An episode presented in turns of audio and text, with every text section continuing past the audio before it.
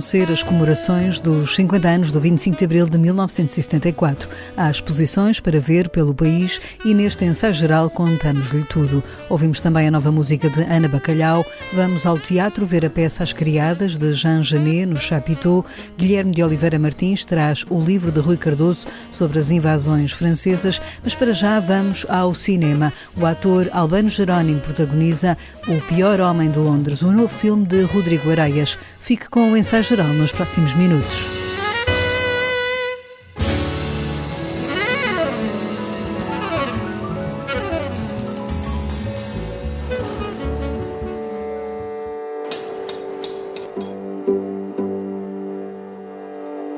What a bunch of vampires. You don't say. I am as a sole agent. Este é um filme que parte de uma história verdadeira. O pior homem de Londres chegou ontem às salas de cinema. A nova longa-metragem do realizador Rodrigo Areias conta a vida de Charles Augustus Howell. Ele foi um luso-britânico que viveu no século XIX e que era negociador de arte mas com uma vida intrigante. É filho de pai inglês e de mãe portuguesa, mas até aos 17 anos viveu em Portugal. Nasceu e cresceu cá e depois emigra para Londres, onde acaba por se tornar eh, secretário de John Ruskin, à época o grande crítico de arte na Europa. E depois Charles Augustus Howell acaba por ser considerado pela sociedade inglesa daquele período vitoriano, principalmente dentro do círculo dos pré-rafaelitas, como um homem de extremo bom gosto e era alguém que vivia de, de dar conselhos e de na decoração das casas das pessoas. É? Até, até William Morris e o Arts and Crafts uh, chegar a revolucionar esse conceito era Charles Augustus Howell, que era reconhecido por isso mesmo. Mas, no entanto, ele acaba por estar ligado como, como agente de, de artistas, principalmente Dante Gabriel Rossetti, e depois, posteriormente, James Whistler. Isso também tudo faz parte do filme, da parte da história do filme. Mas há uma série de tramas, uh, até policial e de intriga internacional ao qual ele acabou por estar ligado. O filme de época passado na Inglaterra vitoriana coloca o espectador perante uma personagem com várias facetas, um mestre da chantagem que é ao mesmo tempo alguém empenhado na divulgação de artistas naquela altura dos pré-rafaelitas. Foi o escritor Arthur Conan Doyle, o autor de Sherlock Holmes, quem o designou como o pior homem de Londres. Aquilo que me interessou foi aprofundar a pesquisa sobre este personagem, tentar aproximar-me das motivações deste personagem, porque acho que o clichê que ficou para a história de que ele era uma pessoa, era um vilão, no fundo, é exatamente isso, não é? É um, é um clichê que acaba por ficar cristalizado na história, porque a história dos pré-rafaelitas acaba por ser contada de uma perspectiva apenas, e é William Michael Rossetti, o irmão mais novo de Dante Gabriel Rossetti, que acaba por se autoproclamar o biógrafo dos pré-rafaelitas. Por isso a história é contada por quem sobrevive a todos os outros. E de certa forma há um livro que para nós, para mim, para o Eduardo Brito, o argumentista do filme, foi muito importante na nossa pesquisa e que é um livro da filha do William Michael Rossetti. É um, é um livro em que ela tenta fazer jus a uma memória que tinha de Charles Augustus Howell como um, um amigo muito próximo de família e alguém que lhe tinha sido muito querido na sua infância. Avez-vous conscience que vous avez financé la tentative d'assassinat sur l'empereur Filho de mãe portuguesa e pai inglês, Charles Augustus Howell conviveu com artistas como Dante Gabriel Rossetti, de quem foi agente, ou com o famoso crítico de arte John Ruskin, de quem foi secretário. A desempenhar o papel está o português Albano Jerónimo. O filme conta também com atores como Edward Ashley, Vitória Guerra, Scott Coffrey, Christian Vadim ou Carmen Chaplin. A rodagem foi toda em Portugal, revela Rodrigo Areias. A sorte é que o cinema é sempre a fingir, por isso não há, não há grande problema, fosse em que sítio fosse. Eu sabia que não queria filmar em Londres, isso sabia. Já tive várias experiências de produção em Londres e não o queria fazer porque só ia complicar o processo de produção do filme. Por isso, encontrar casas eh, vitorianas, palácios, igrejas inglesas ou cemitérios, filmar grande parte deste filme na cidade do Porto, para mim é altamente confortável isso para mim é que era importante. E, para o filme, porque ajuda à produção do filme, é? nesse sentido. O Pior Homem de Londres é um filme que tem um ambiente de imagem inspirado na pintura da época. A questão aqui era mesmo como partir da pintura pré-rafaelita para fazer um filme, sem que isso depois se impusesse ao espectador, não é? ou seja, a narrativa é aquilo que se impõe, a história deste personagem é aquilo que se impõe, mas no fundo para mim era muito importante visualmente garantir que essa construção pictórica estava lá, estava presente, até no que diz respeito a movimento de câmara, linguagem de realização, mas eh, de certa forma também como servir o guarda-roupa e a cenografia do filme através da luz. Rodrigo Areias, o realizador de O Pior Homem de Londres, um filme com produção da Leopardo Filmes que já está nas salas de cinema. As comemorações dos 50 anos do 25 de Abril vão reconstituir a viagem dos militares desde Santarém até Lisboa, mas a homenagem ao movimento das Forças Armadas não fica por aí.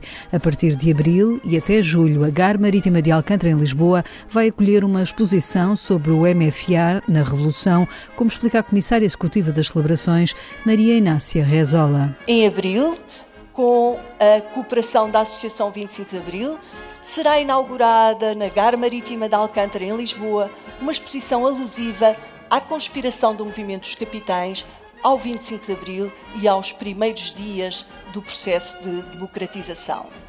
É uma exposição que vai ser dinamizada com conferências, palestras, mas também com visitas guiadas, dirigidas não só aos jovens e às escolas, mas a todo o público.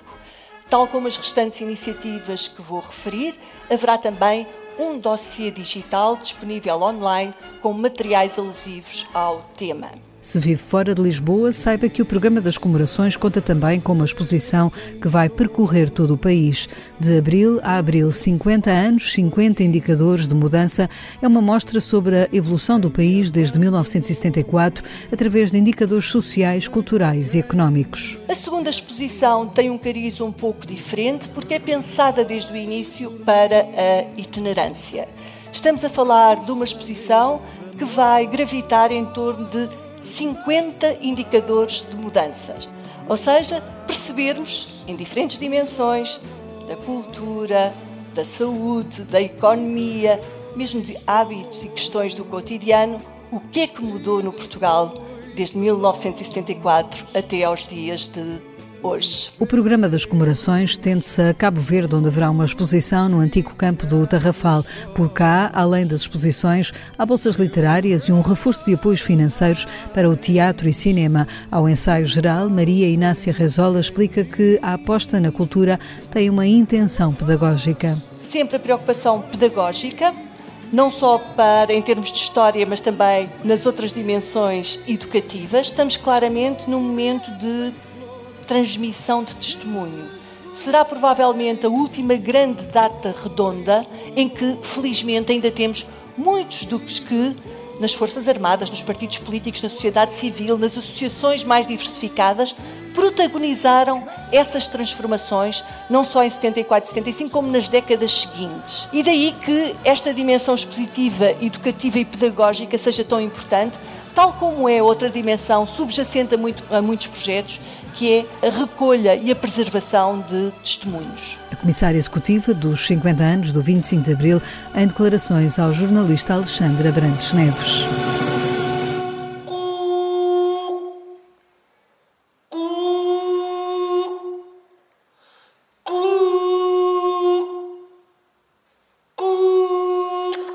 Bem-vindo ao CFT, Centro de Formação e Trabalho. Se pretende uma coisinha, prima, um. Se pretende outra coisinha, prima. É um texto clássico. As Criadas, de Jean Genet, sobe ao palco na próxima semana, mas por ser levada à cena pela Companhia do Chapiteau, promete ser um espetáculo que desconstrói esse mesmo clássico. A partir de 15 de fevereiro e até 3 de março, o espetáculo mergulha no texto, mas olhando à lupa uma das suas cenas, explica ao ensaio geral a atriz Susana Nunes. O que fazemos é pegar numa cena da peça ou num fragmento da peça e transformá-la noutra coisa. Para quem conhece, o ponto de partida da, da, da obra é descobrirmos aqui estas duas criadas que estão entregues a uma um ritual, uma, uma cerimónia, mas que, que, em termos muito simples são, são duas criadas que, na ausência da patroa, em casa se entregam a esta fantasia em que uma finge ser a patroa e a outra a criada, simula uma preparação, uma toalete e, e subitamente ensaiam esta ação de revolta da criada que culmina no, no assassinato da senhora para se libertarem da sua condição, isto com todas as leituras de luta de classe, etc., mais o assassinato real em que o Jean Genet se inspirou para escrever esta peça, mas afora tudo isso, nós concentramos-nos basicamente neste ensaio a que elas se entregam repetidamente e nesta senhora que não chega. Além de Susana Nunes, As Criadas conta também com os atores Paulo Quedas e Tiago Viegas, numa peça onde o humor, que é a imagem de marca da Companhia do Chapitão, está também presente. A dimensão do humor entra eh, porque a repetição convida a isso. Esta entrega dilacerada a dada altura a algo que já não faz sentido e que se repete vez após vez, quer dizer, nós começamos a ver eh, a ver a falta de sentido daquilo a que se entregam estas, estas criaturas, a existência destas criaturas. Isso é, isso é risível e o humor está aí. O humor desconcertante nesta espécie de tragédia existencial que é o enredo de As Criadas, que sobe ao palco do Chapitão em Lisboa a partir da próxima quinta-feira.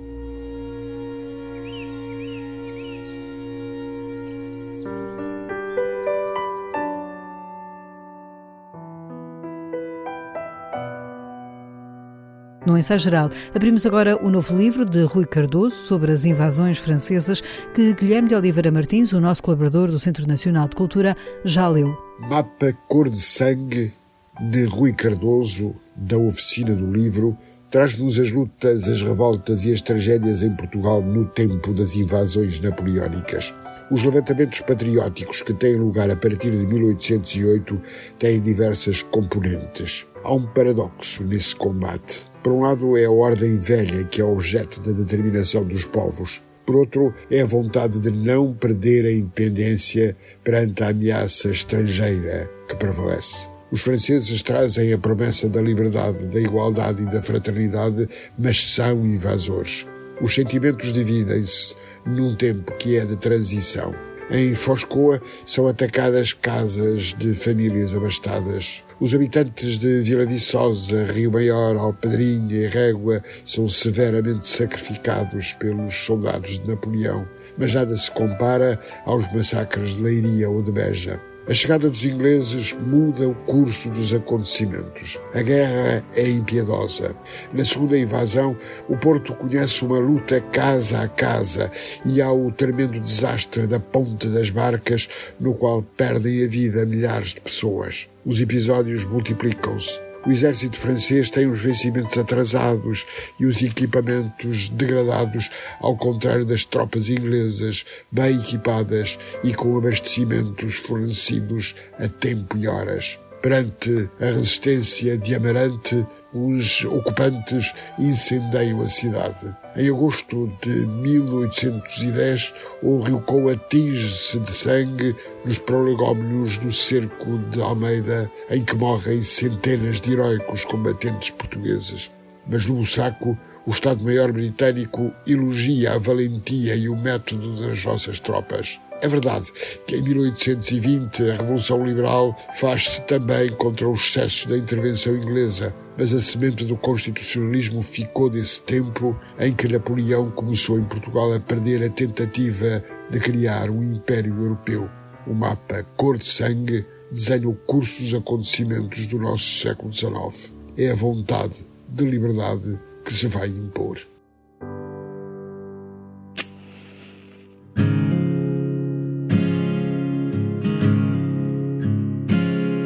Pouco a pouco vamos ficando a conhecer o novo disco de Ana Bacalhau. Fósforo é o terceiro single depois de Orelhas Mocas e Não Vás Embora, Rapaz. Ana Bacalhau prepara assim o seu terceiro disco a solo que sairá ainda este ano. É com a voz de Ana Bacalhau que encerramos o ensaio geral que teve sonorização de José Luís Moreira. Voltamos de hoje a oito dias com novas sugestões culturais. Boa noite e bom fim de semana.